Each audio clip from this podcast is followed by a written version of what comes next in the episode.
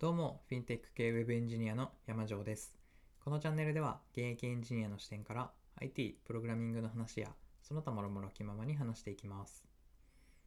なんかここ数日天気が悪いですよね。ああ、あの、地域によると思うんですけど、うちの周りではあんまり天気が良くなくて、天気が良くなったら、あの晴れの日があったら冬の、冬用の毛布を洗おうかなと思ってたんですけど、そう決心してからもうなんか3日間くらい経ってしまったような、そんな気がしてます。外出する予定とかがあるわけでもないので、それに関しては全然いいんですけど、低気圧自体があんまり得意じゃないっていうのもあって、晴れてほしいなと思っている今日この頃です。なんかちょっと頭が重くなったり、あとは中二っぽいですけど、古傷の膝の痛みが出たり、これは何だろうな、中二っていうよりおじさんか。まあいいや。あ実年齢は20代です。はい。まあそんな感じで、本題に、今日の本題に行ってみましょう。今日は、一日の大半を本を読んで過ごしてたので、自分の電子書籍と本の、紙の本の使い分けについてでも話そうかなと思います。電子書籍は基本的に Amazon の Kindle で統一してます。他にもあの、電子書籍を出してるサービスっていくつかあると思うんですけど、自分は Kindle で統一してます。それに、えっと、そんでもって、電子書籍を読む環境としては、環境というか端末は、Kindle の電子書籍専用リーダー、Kindle の、あの、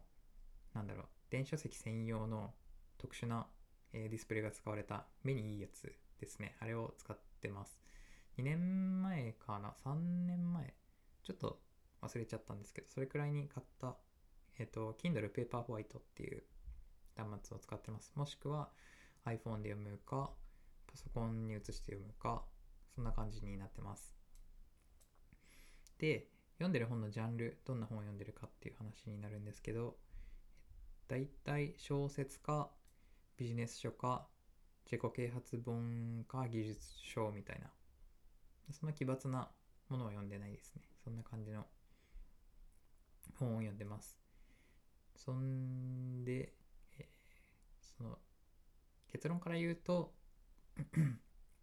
使い分けは小説が電子書籍で読んでてビジネス書と自己啓発本は電子書籍が多いっていう感じで技術書は紙が多いです。これは何で分けてるかというと基本的には本の中に、えっと、差し込まれてる図の量で判断してます。小説は文字だけで楽しめるので電子書籍で OK でビジネス書とか自己啓発本は基本的には電子書籍でいいんですけどたまにグラフとか表とか地図とかのあの図が多めに入っているものがあるのでそうすると紙を検討してます。ただ紙の本を買うとスペースがあの部屋のスペース収納とか必要になりますし引っ越しとかがあると大変なのでなるべく電子書籍にしたいと思ってるところです。ちょっと図が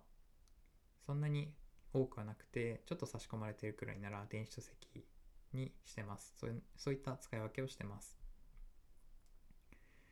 で技術技術書はだいたい図もしくはコードが命みたいな本なのでだいたい紙になってしまいますね。一時期電子書籍で何冊か読んでみたんですけどやっぱりちょっと読みづらかったです。読みづらかったうんなんだろうな。読みづらいっていう表現ちょっと違うかもしれないな。うんと普通に前から、えー順番に読んでいく分には大きな問題はないんですけど例えば今読んでるのが3章第3章を読んでてであれあ2章には何書いてあったっけ？みたいな感じでちょっと一時的に戻るとかそういうのが難しいですね。紙の本だったらちょっと指とかしおりとかを今読んでるところに挟んで前のページをちらっと見ればいいんですけど電子書籍で同じようなことをするっていうのが若干やりづらいなと思ってます。あとはとある章のざっくりとした流れを見直したいみたいな。全体を、えーざっと見たい時とか紙だと端っこに親指を引っ掛けてペラペラペラペラってやるじゃないですか。あれはをもすればなんか順番にそのざっくり読むっていうのざっくり読むっていうか見流すっていうことができると思うんですけど電子書籍で同じことってちょっとやりづらいなと思ってます。はい、ま、とめると文字だけで理解できるものは極力電子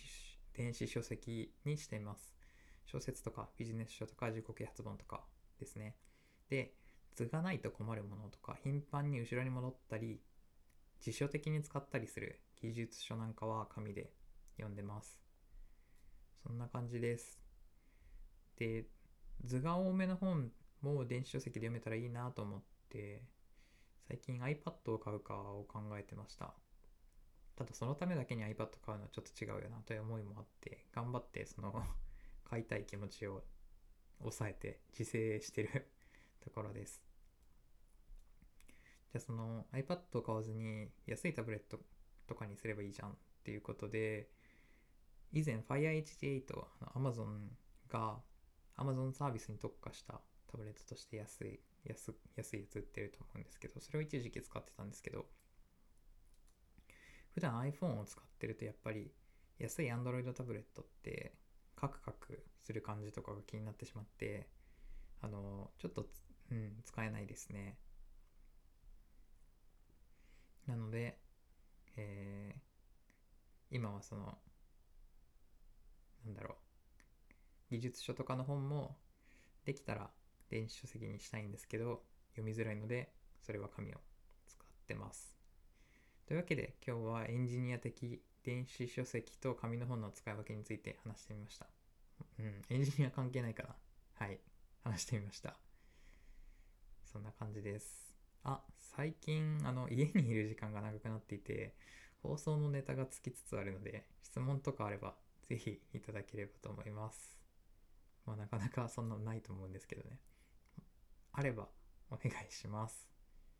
はい。今日の放送は以上です。それでは最後まで聞いてくださりありがとうございます。ではまた次回の放送でお会いしましょう。